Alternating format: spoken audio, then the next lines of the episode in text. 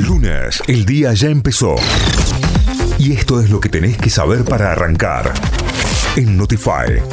Vamos a las noticias que llegan desde nuestra página web, que llegan desde notify.com.ar. Hoy se conocerán los nombres de los nuevos miembros del gabinete. El presidente Alberto Fernández anunciará hoy los cambios en el equipo ministerial tras la renuncia la semana última de Elizabeth Gómez Alcorta a la, a la cartera de Mujeres, Géneros y Diversidad y la, y la del titular de Trabajo, Empleo y Seguridad Social, Claudio Moroni.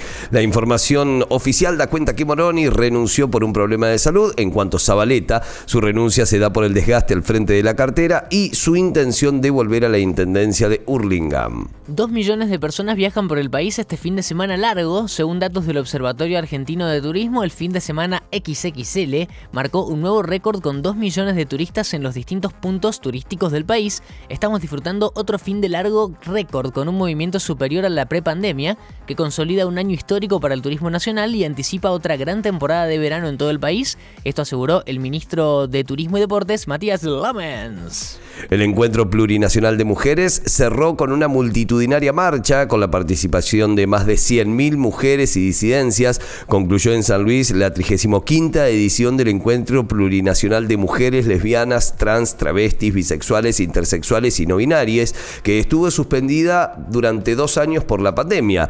La multitudinaria marcha de cierre estuvo encabezada por el reclamo por la aparición de la niña Guadalupe Lucero, a quien se la vio por última vez el 14 de junio del año pasado en la puerta de su casa en San Luis. Ganó Boca y cerró el domingo como líder. El Ceney se le ganó 2 a 1 al Dosivi y llegó a los 45 puntos para terminar la jornada como único puntero del campeonato.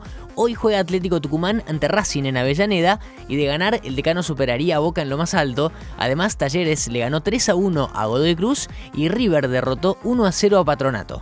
Llegó el día para Instituto. La Gloria enfrenta hoy a las 15 a Deportivo Madryn por la última fecha de la Primera Nacional. Instituto suma 56 y si gana se asegurará el segundo puesto y participaría en el reducido por el segundo ascenso directo desde las semifinales. A la misma hora juegan los equipos que buscan superar a la gloria. Gimnasia de Mendoza que visita Atlanta y San Martín que recibe a Flandria. Periodismo a prueba de fake news. Cayo Lamberti, Tita Costamaña, Santi Miranda.